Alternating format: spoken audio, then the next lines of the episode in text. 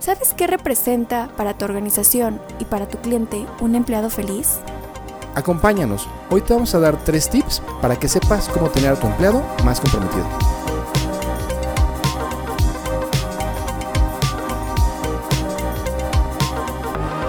Customer Experience en español, el lado humano de la experiencia del cliente.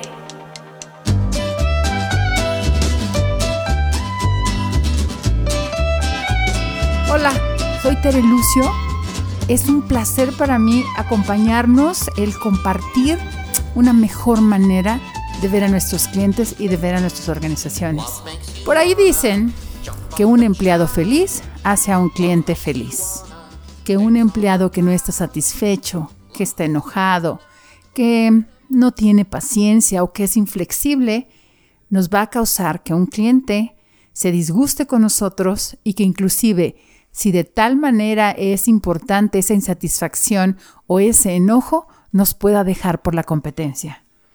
Hoy vamos a platicar sobre cuáles son esos tres elementos que de veras hacen diferencia en un empleado para que éste se sienta bien, para que éste realmente pueda dar lo mejor de sí en el momento que está interactuando y que de manera romántica no es nada más que quiero que sea feliz, sino que también quiero que sea más productivo y que sea mucho más efectivo en las ventas y en el servicio que estamos dando a nuestros clientes. Iniciamos. Gallup es una empresa que a nivel mundial se dedica a conocer la satisfacción de clientes, empleados, hace encuestas, trabaja en todo lo que es gestión de fortalezas y muchos elementos que tienen que ver con el bienestar y la felicidad. Hoy vamos a compartir esto que se ha llamado el employee engagement o ese compromiso que el empleado siente y como estoy comprometido con el producto, con el servicio, con la compañía, me siento satisfecho en mi compañía, eso me hace más feliz y atiendo mejor a los clientes. El engagement es la conexión emocional intensa que siente el empleado hacia su organización y que lo va a incentivar para hacer un esfuerzo discrecional en su trabajo. ¿Qué quiere decir esto? Que cuando a alguien de nuestra organización le decimos, oye, ¿sabes qué? Fíjate que tenemos que hacer estos números extras para poder hacerlo y entregarlo a nuestros directores. ¿Me echas la mano? Y él dice, sí, claro, lo hacemos. Es porque se siente comprometido con su trabajo, con su desempeño, con la organización. Esto es lo que buscamos muchas organizaciones, que ese compromiso se dé en nuestra gente. Pero lo más complejo en esto es que cuando dicen que el empleado feliz hace un cliente feliz, bueno, ¿y cómo lo voy a hacer feliz? ¿Y quién dijo que teníamos que hacerlos felices? Vámonos más cerca, para que haya ese, ese compromiso. Oye, pues, ¿qué es la felicidad en la organización? ¿O cómo se la voy a causar? Bueno, hay 12 puntos, según Gallup, que son importantes para generar ese compromiso emocional con la organización. Pero te voy a hablar de los tres más importantes que nosotros hemos notado en la práctica de las organizaciones. Estos son, el primero de ellos es, sé qué se espera de mí en mi trabajo y además de contar con los materiales y equipo, me han dado retroalimentación en el último mes e inclusive en los últimos siete días de cómo voy. Algunos de nosotros podríamos encontrar esta información en el clima organizacional, otros tomándonos un café con nuestra gente. Pero ¿qué estamos haciendo con esa información? Jamás algunos de nosotros nos hemos detenido a pensar qué es lo que hace sentir bien a nuestra gente. Y estamos incluyendo gente de contact center, gente que está interactuando directamente con el cliente en eh, las localidades en las que estamos nosotros vendiendo los productos y servicios, e inclusive esa gente que le envía los correos, esa gente que le entrega el pedido, ese que hace la última milla de interacción con el cliente. Entonces, para tener un empleado contento, lo primero que tenemos que hacer es que éste sepa qué es lo que se espera de sí mismo en el trabajo y que le demos una retroalimentación. Si no es cada siete días, pues por lo menos una vez al mes y que sepa y tenga información de cómo va y cómo puede mejorar o hacer diferente las cosas. En una ocasión estábamos dentro de una organización que se dedica a bienes de consumo, de esos que son como tipo refresco, de esos que tienen burbujas, no te voy a decir de cuál, pero de burbujas. Observamos cómo la gente de ventas estaba muy preocupada por llegar a la meta de ventas. Cuando de pronto el jefe se acercó a ellos y les dijo, a ver, un momento, ¿cuál es la meta de este mes? Y todos dijeron, tenemos que lograr el 115% de la meta que nos pusiste, jefe. Y él se les quedó viendo y les dijo, a ver, espérenme.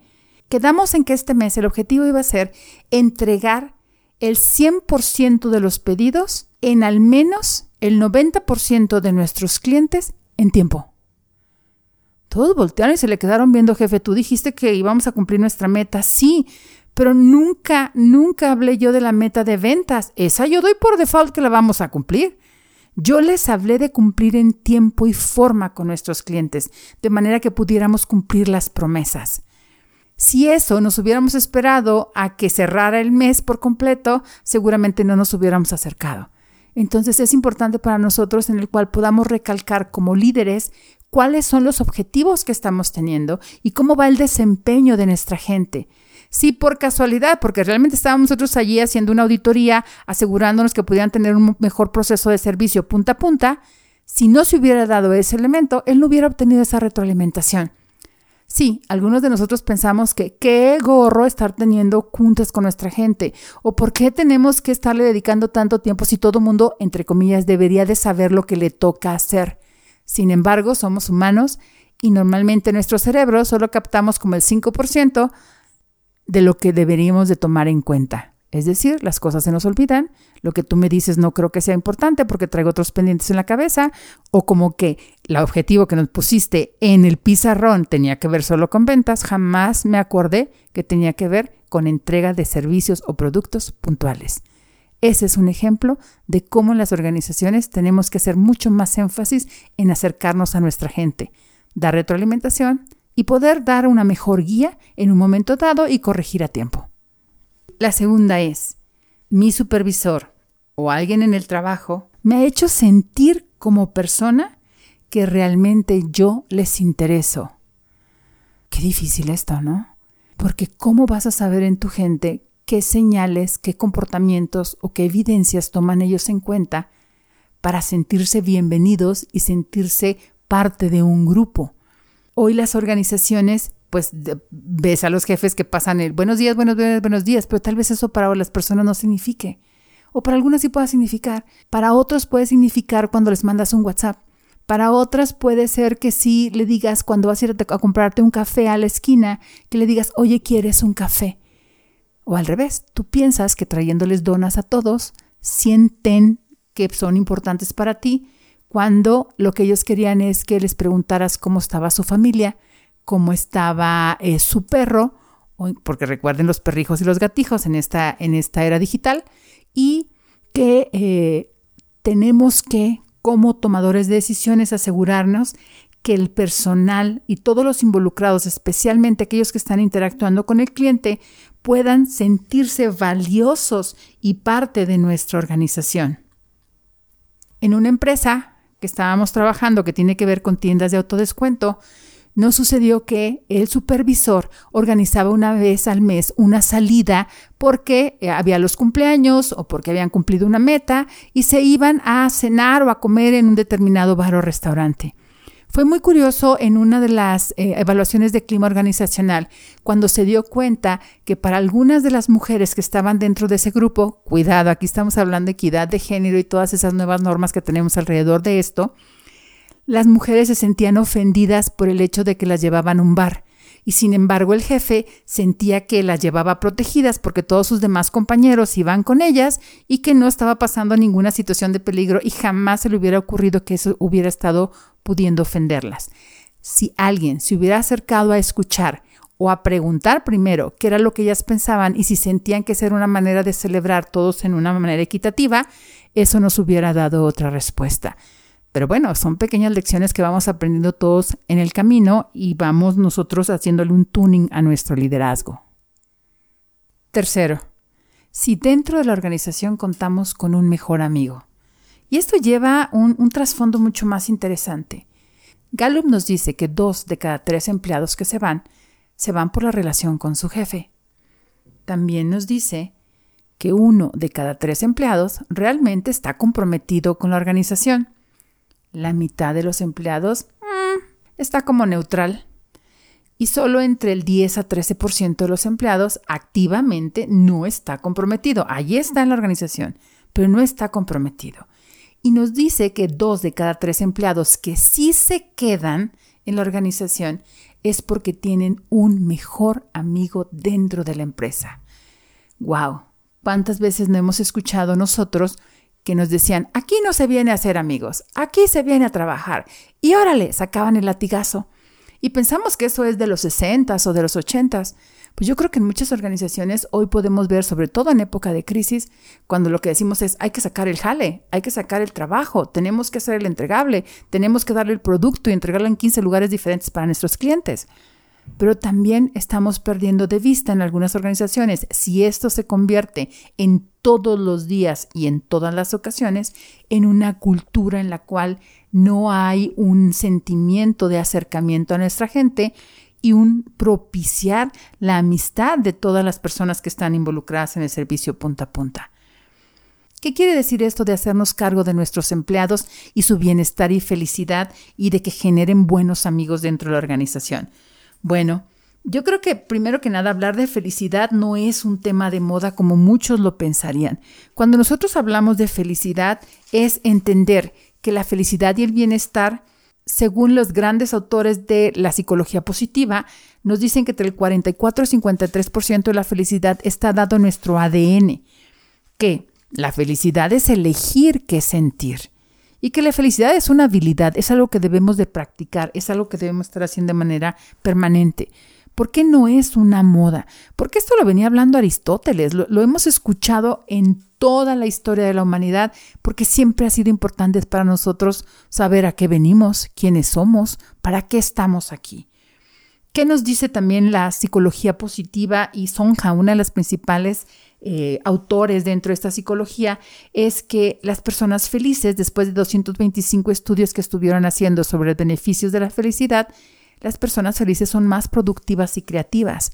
Gallup dice que si lo haces desde tus talentos y fortalezas, y de hecho de eso tenemos evidencias de empresas en las que lo hemos implementado, las personas son 60% más productivos por el solo hecho de hacerlo desde lo que siempre les ha salido bien entonces, cuando nosotros estamos hablando de esta experiencia al cliente y de esta experiencia de nuestros empleados, lo que vamos a buscar es que nuestros colaboradores sean mejores líderes, sean mejores negociadores, que tengan mucho más amigos y soporte social para tener con esto una resistencia al estrés.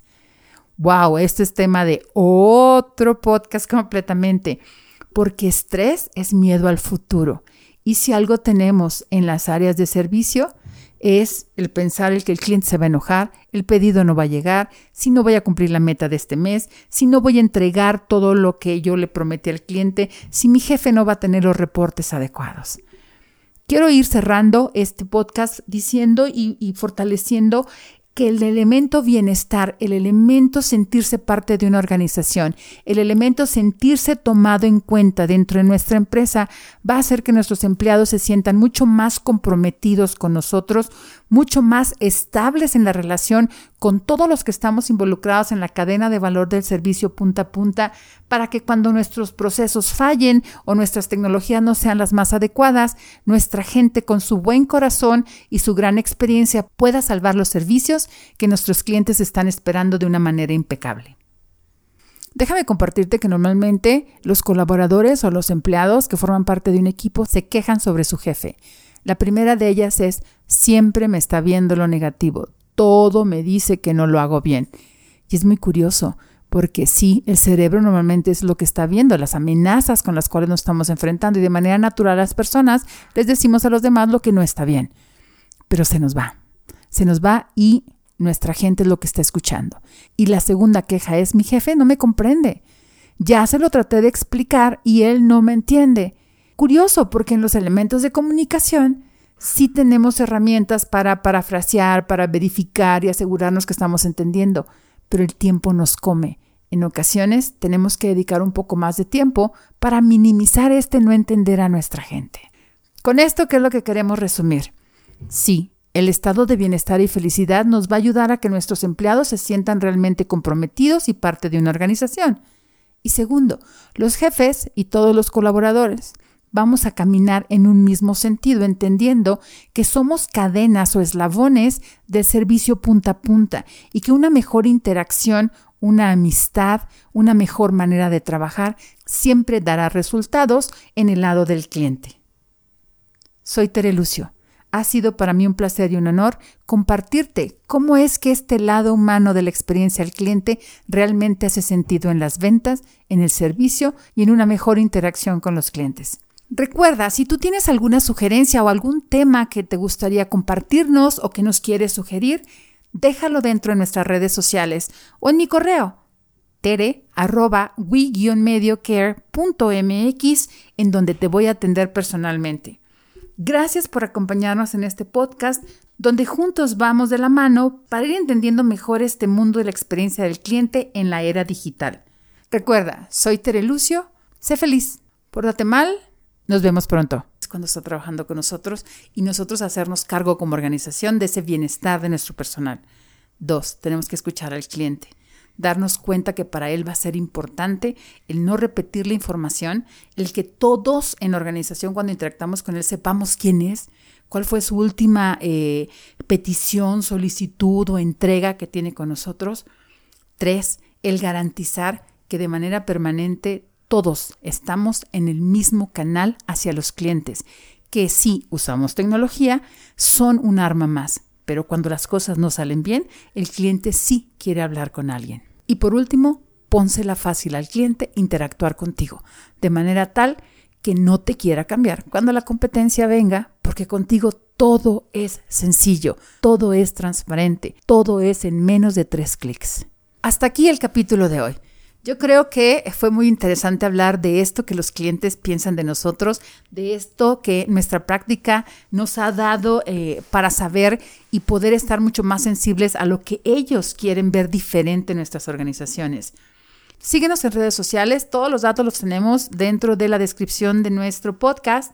Si quieres un contacto más directo, acércate conmigo. Mi cuenta de correo es tere mediocare.mx. Lo tienes dentro de la descripción de nuestro podcast. Y me encanta, me encanta estar contigo y acompañándonos en este podcast, en donde siempre vamos a ir de la mano para conocer este fascinante mundo de la experiencia al cliente. Recuerda, la era digital está ya tocando nuestras puertas. Soy Tere Lucio. Sé feliz, pórtate mal. Nos vemos pronto. Thank you.